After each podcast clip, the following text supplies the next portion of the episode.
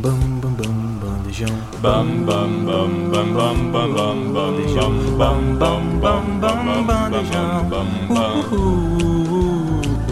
bam bam bam bam bam bam bam bam bam bam bam bam bam bam bam bandejão. Bandejão 104.7 Boa tarde para você que sintoniza na nossa rádio universitária programa Bandejão aqui na 104.7. Hoje eu tô aqui com a Júlia Oi, oi, amigos. e com a Ana Lorena. Olá pessoal, boa tarde. Essas vozes são novas aqui no nosso Som Delas. A minha você já conhece, eu sou Tainá Falqueto, e o Som Delas é um quadro que fala sobre as mulheres da indústria musical. E no programa de hoje vamos falar sobre mais um- uma grande cantora do MPB, Elis Regina. A braba. Gente, eu tô muito feliz de, ganha- de gravar esse programa porque a Elis é minha cantora favorita. Isso que eu ia falar. Vocês que estão ouvindo a gente não sabem, mas a Tainá é uma grande fã da Elis. Então você tá feliz, né, Tainá? Tô muito feliz. Amanhã eu combinei com a Júlia da gente ir no cinema ver o documentário da Elis, que É. tá nos cinemas, né, Elis e Tom. Pois é. Então fica aí a recomendação também.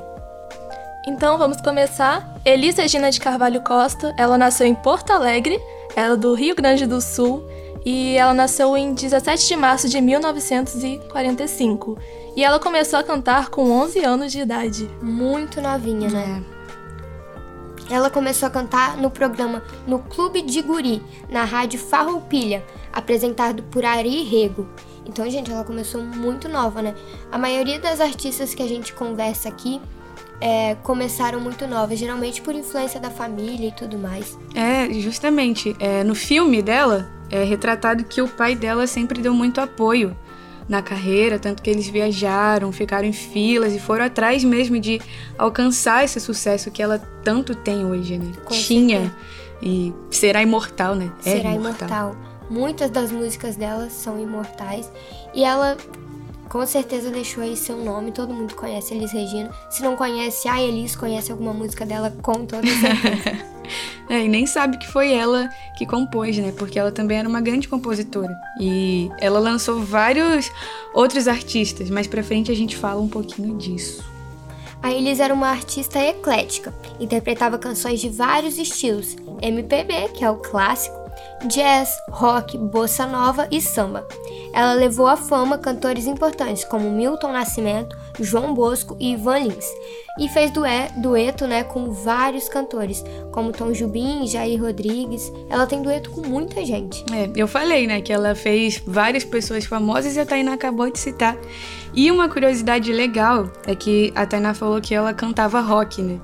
Mas, por coincidência, ou ironicamente, ela fez parte de uma marcha na, na época da ditadura, na época dessa nova música entrando, na época da Tropicália, contra a guitarra elétrica. Ela era uma das pessoas que criticava isso e queria abolir.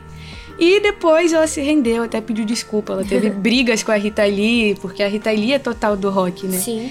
E depois elas viraram amigas por conta da ditadura também, que afetou muito elas.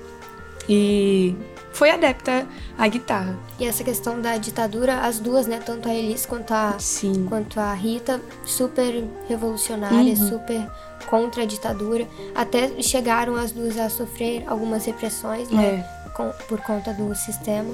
É. A Elis sempre. principalmente, A né? Elis principalmente, é. E ela teve várias amizades nesse ramo da música, ela fez vários duetos e fez muitas amizades. O Vinícius de Moraes chamava Elis de Pimentinha, já que ela era muito baixinha e ele dizia que ela era muito brava. Eu me identifiquei um pouquinho. Ah, parece alguém que eu conheço. Ela tocava o terror. E justamente por ela ser tão famosa nas suas interpretações, alguns compositores eles ficavam muito receosos de gravar suas próprias canções, porque a Elisa dava o nome dela, então quem ia superar? Ela ficava tão marcada nessa maneira dela de interpretar que quem ia querer bater de frente? Um grande exemplo é como nossos pais, que não é de autoria da Elis, né, de Belchior, É do Belchior. do Belchior, que também é um grande artista, mas a garra que a Elis trazia cantando essa música, a presença de palco dela, ela tinha o costume de levantar o braço, né, de gesticular muito.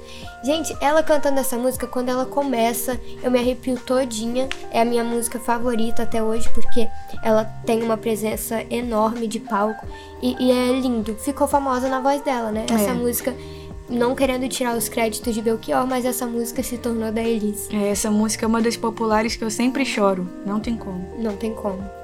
Falando dessa questão da ditadura, nesse ano de 2023 ocorreu até uma polêmica, né, com a marca da Volkswagen, em que foi usada inteligência artificial e colocaram a imagem de Elis Regina para interpretar essa música como os nossos pais no comercial da Volkswagen. E isso recebeu por um lado alguns elogios, mas muitas pessoas questionando se a Elis Regina, ela teria esse, essa parceria com a Volkswagen porque a Volkswagen no passado ela teve uma relação com a ditadura, ela apoiou a ditadura. Então as pessoas na internet começaram a questionar se isso seria algo que ela faria em vida e deu muito o que falar. Caramba. Nossa, eu não vi sobre isso. É, foi até que a, a filha dela, Maria Rita, ela aparece numa caminhonete, eu acho, Sim. né? Cantando e tudo, e aí. E as pessoas ficaram bem divididas, porque alguns acharam lindo, né? Justamente o fato de uma mãe que já faleceu se juntar com a filha e as duas seguirem. Conseguirem juntar como se as duas estivessem vivas, e o outro lado rebatendo, falando: será que ela faria isso em vida? Será que ela apoiaria? Então fica aí uma questão pra se refletir, deu muito o que falar. É. Mas esse assunto sobre ditadura vai chegar daqui a pouco com um final bem trágico. Por enquanto, vamos falar dos sucessos dela? Bora. Que em 1965 e 1967, ao lado de Jair Rodrigues, um grande cantor, cheio de swing, cheio de. Nossa, ele é muito bom, eu confesso que eu sou fã. Eles gravaram um programa juntos e foi bem famoso, foi na rede Record. E eles apresentaram um programa que se chama O Fino da Bossa, lá em São Paulo. E esse programa gerou três discos, que se chama Dois na Bossa 1, 2 e 3. O primeiro, Dois na Bossa, vendeu incrivelmente um milhão de cópias. Meu Deus. Pra época é muito, né? Com certeza, pra época, em 1967, isso era um estouro. com Talvez até pra hoje seja muito. Um milhão? Vamos pensar. certeza. Eu não tenho noção ho- hoje em Um dia. milhão de streams. Mas eu acho que sim, É bastante. né? É. É porque hoje em dia não tem muito esse negócio de ai, cópias, né? É, disco, né? É, porque hoje em dia Online. é Tudo Spotify, digital. né? Uhum. Spotify, bater. É, como que fala no Spotify? Streaming. Streaming, então. Aí hoje em dia não tem mais essa, essa questão de cópias. Uhum. Ela também apresentou um programa em 1964, o Noite de Gala, sob a direção de Luiz Carlos Miele e Ronaldo Boscoli. Boscoli. Boscoli, é. E em 1960, ela foi contratada pela Rádio Gaúcha. Nesse mesmo ano, ela foi eleita a melhor cantora da rádio. Bom, durante a sua vida, a Elis desistiu duas vezes de desenvolver sua carreira internacional na Europa por saudade dos filhos e do Brasil. Gente, ela realmente amava o Brasil. Eu acho que foi, foi por esse amor realmente que ela lutou tanto por várias questões sociais aqui no no nosso país. E eu acho que, que esse amor que ela sentia, ela conseguiu passar através da música, né? Cara, ela amava tanto o Brasil que ela foi uma forte ativista na política. E foi diretamente investigada pelo DOPS, que é aí que chega a nossa parte triste da história. A Elis, no auge do seu sucesso, da sua carreira, começou a ser perseguida. E o filme retrata muito isso, né? Pra vocês que quiserem ver. Acho que tem na Globoplay e no Prime Video, acho que até na Netflix deve ter o filme dela. Mas ela começou a ser perseguida, ela tava, tinha um bebê recém-nascido e eles estacionavam o carro lá, entravam na casa dela quando ela não tava. Até que um dia ela foi capturada, vamos dizer assim, né? Ela foi levada para um lugar de quase tortura e ameaçaram ela mesmo e o filho dela. E aí ela não aguentou, ela teve que ceder a esse fatídico dia que foi no evento militar. Ela teve que cantar o hino nacional, senão eles iam fazer mal ao filho dela. E gerou muito burburinho essa, essa atitude que ela teve em prol da, da- do bem-estar do filho dela. E por ela cantar isso, um cartunista, ele se chama El- Elri, Elri, alguma coisa assim, depois eu confirmo. É, ele fez um- uma charge dela, enterrando ela num cemitério de famosos. Nesse cemitério tava o Pelé, tava o Wilson Simonal, que também foi acusado de ser colaborador da ditadura, e até o Roberto Carlos. E para quem não sabe, o DOPS era o órgão de repressão oficial da ditadura militar. Então ela foi intimada devido à sua ligação musical com o movimento negro norte-americano e por interpretar compositores tidos como subversivos. Hum. Então a Elis, como a Júlia falou, ela teve grande a, ela foi uma grande ativista durante a ditadura e infelizmente sofreu essa repressão que foi sofrida não só por ela, mas por grandes cantores que hoje nós conhecemos, né? Sim. Então, eu acho muito importante a gente frisar sobre essa repressão que vários cantores sofreram durante a ditadura, porque eu sempre digo que quem estuda sobre a ditadura não vai defender e vai pra rua gritar volta à ditadura, né? É. Então, eu acho importante a gente frisar sempre é, o momento histórico que a gente viveu. Ela sofreu repressão não só apenas na ditadura, mas também em 1968, na sua carreira internacional. Ela estava lá no palco de Olímpia, Paris, e ela foi ovacionada. E mesmo assim, ela voltou ao palco daquele lugar seis vezes depois do final do show.